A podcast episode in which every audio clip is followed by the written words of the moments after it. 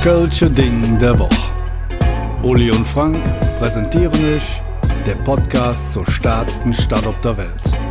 Kompakt, subjektiv, völlig vor in die Nummer und natürlich für lau. Da sind wir wieder beim Köln-Ding der Woche. Der extrem gut aussehende Uli. Und der nicht minder gut aussehende Frank, seines Zeichens Mr. Zollstock 1972. Oh, da war ich drei Jahre alt. Mhm. Schon was her. Aber du siehst immer noch so gut aus. Das ist schön.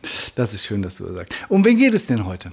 Hm? Heute geht es nicht um den Mr. Zollstock 1972, sondern um den unglaublichen Läsche Nas. Ja, seines Zeichens Andreas Leonhard Lersch.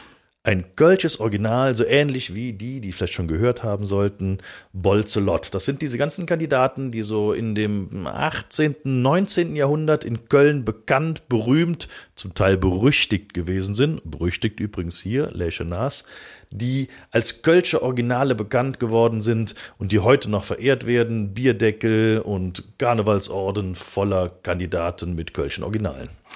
Ja, ähm, fange mal mit dem unangenehmen Teil an.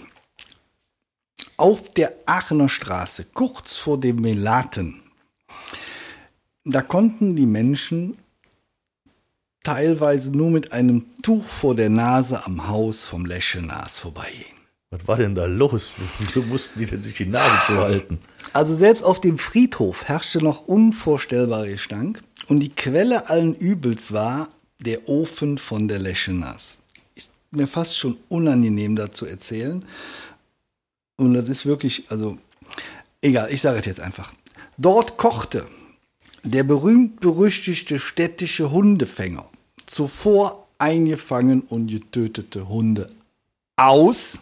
Wieso macht man das? Wieso soll man einen Hund auskochen? Der produzierte Fett aus den Hunde ausgekochten Hunden. Das ist jetzt schon ein bisschen ekelig, ne? Ja, es ist sehr ekelig. Es war aber damals, ähm, sage ich mal, ein probates Mittel zur Schwindsucht, zumindest hat man das behauptet. Und der verkaufte das in seinem Laden mit dem hochtrabenden Namen Diätisches Mineralwarengeschäft und Kurheilanstalt. Also wir fassen nochmal zusammen. Der fängt Hunde ein, schmeißt die in den Top, ich meine, macht sie vorher wahrscheinlich platt. Ja, wollen wir hoffen schmeißt die in den Pott, kocht die aus und verkauft dann dieses gewonnene Fett als diätetisches äh, irgendwas Heilmittel. So, jetzt muss man wissen, das war jetzt 1800, schieß mich tot rum, ne? 1870 rum ungefähr, würde ich jetzt mal so grob schätzen, weil er ist 1840 geboren worden, ja, das kann gut hinkommen. Ähm, da hat man natürlich noch an viele Sachen geglaubt. Aber jetzt pass auf, ich habe gegoogelt. Wenn man eingibt, das ist kein Scheiß. Wenn man das eingibt heutzutage noch und googelt danach, das findet man immer noch in irgendwelchen Foren gegen Schwindsucht und Tuberkulose als Heilmittel. Hundefett. Heute noch. Kein Scheiß. In, äh, vor, vor zwei, drei Jahren ist in, äh, in Polen eine Frau verhaftet worden, die das verkauft hat. Hundefett. Hundefett. Ist kein Scheiß. Das ist jetzt echt ekelig, ne? Ja. Das wird also immer noch, das ist quasi so, als wenn man sagt, Knoblauch hilft gegen Dracula oder wie auch immer, ja. Aber das ist heute noch so, ne? Hundefett. Hundefett. Hundefett. Genau, ne? naja, gut. Nur, ich habe noch eine kleine Info am Rande und die ist nicht von schlechten Eltern. Was denkst du, wie viele Hunde gibt es derzeit in Köln? Was schätzt du? Millionen Einwohner, sagen wir mal, jeder Zehnte hat 100.000 Hunde. 40.000 Hunde haben wir. Oh. Im Schnitt ist der Kackhaufen eines Hundes 60 Gramm schwer. Das heißt, Hunde kacken ungefähr zweimal am Tag. 80 Gramm. Nee, 60 mal Ach, 200, 100, 120, ja? Circa alle angemeldeten Hunde kacken 5 Tonnen. Pro Tag? Pro Tag.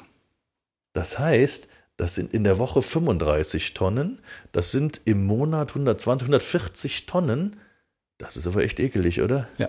Und dafür nimmt die Stadt aber 4 Millionen, Jahr, äh, 4 Millionen Euro im Jahr an Hundesteuer ein. Aber ich meine, bei so viel Hundescheiße ist das irgendwie schon angemessen. Und die oder? ganzen Plastiktüten.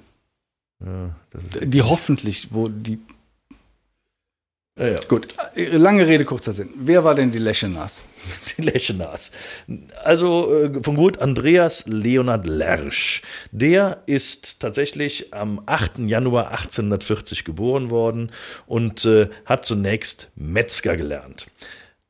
Allerdings ist er dann äh, auf die Bretter, die die Welt bedeuten, ist er gezogen und äh, hat dann Karriere, naja gut, Karriere. Also er hat Theater gespielt, sagen wir mal so, weil er hatte nämlich ein unverwechselbares Kennzeichen. Ja, der Mann heißt nicht umsonst Nas, der hatte einen riesigen Riechkolben.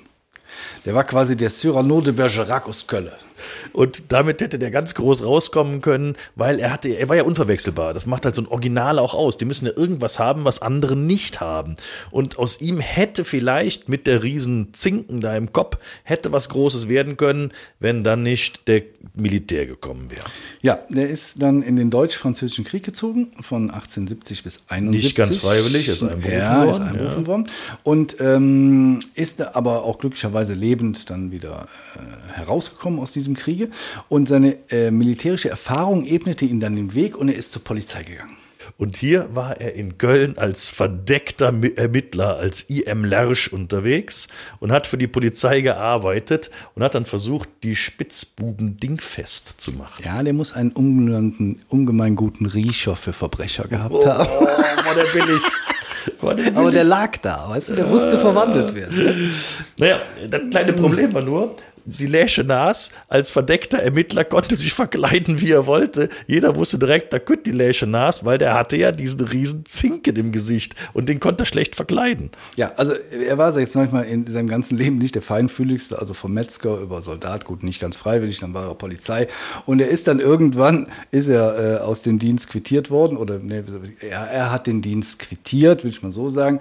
Dann ist dann protokolliert, weil er alles noch dabei hatte beim Zurückgeben, zwei sechsläufige Revolver Revolver, ein Dolchmesser, Schlagring, Bleistock, Gummischlauch. Ich sag mal, was man halt so braucht. Ne? Der Typ war auch wohl nicht zimperlich, wenn er mal irgendeinen so Verbrecher mal doch zwischendurch aus Versehen festgenommen hatte. Dann hat der schon ordentlich draufgehauen.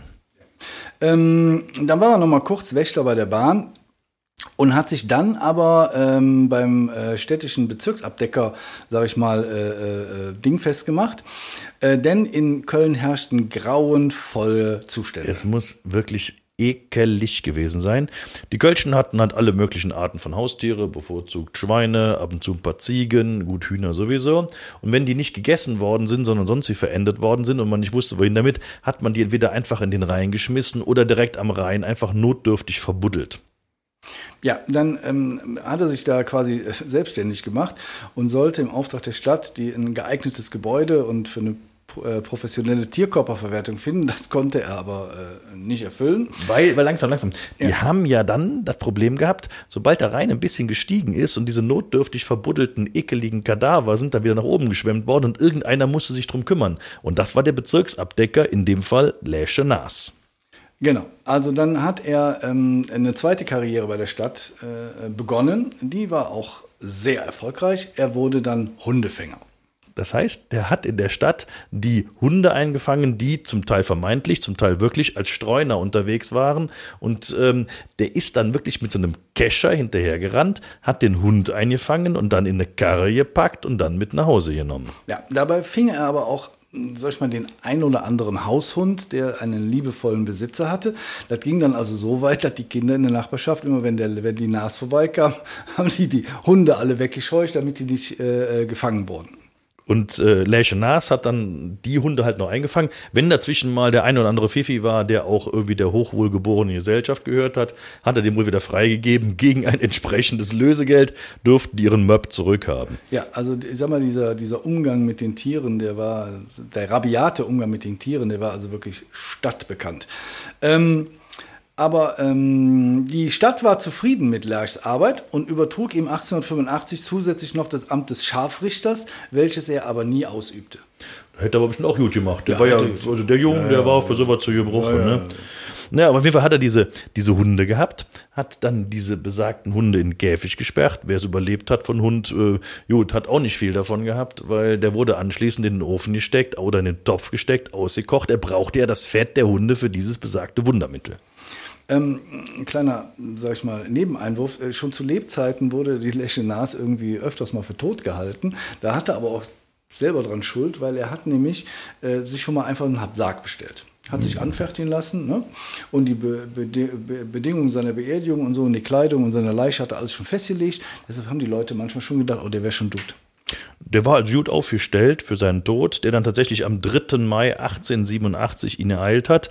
Kurioserweise ist er an Schwindsucht gestorben. Wogegen sollte das Hundefett doch gleich noch wirken? Ja, ja, das hat wohl dann doch nicht so ganz äh, funktioniert. Ne? Naja, gut, so ist das Leben halt. Ne? Wenn irgendwie Karma kriegt einen ja doch. Ne? Und äh, immerhin die Stadt war stolz auf ihren eifrigen Hundefänger, hat noch einen Totenzettel veröffentlicht, in dem Totenzettel schon drin, in ihm, also ihm ist jetzt Leschenas, verliert die Stadt einen tüchtigen Beamten, welcher stets bemüht war, mit großem Eifer energisch seinen Dienst zu versorgen. Und das sagt doch schon einiges.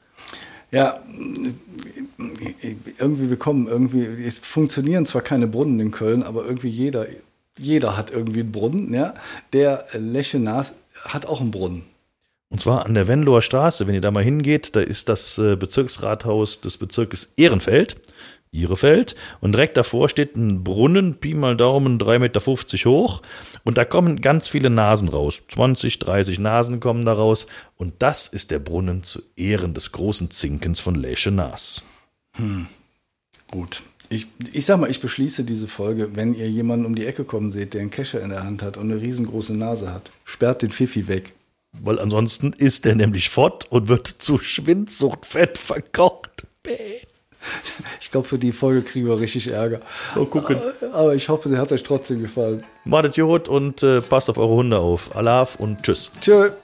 Vielen Dank fürs Zuhören. Und da wir natürlich absolut davon ausgehen, dass euch der Podcast gefallen hat, folgt ihr jetzt natürlich auch bei Spotify und zusätzlich noch auf der Webseite des Köln-Lotsen, köln-lotse.de oder bei dem ganzen Social-Media-Gedöns, Instagram, Facebook und wie sie alle heißen, überall einfach Köln-Lotse gucken. Dann findet ihr uns.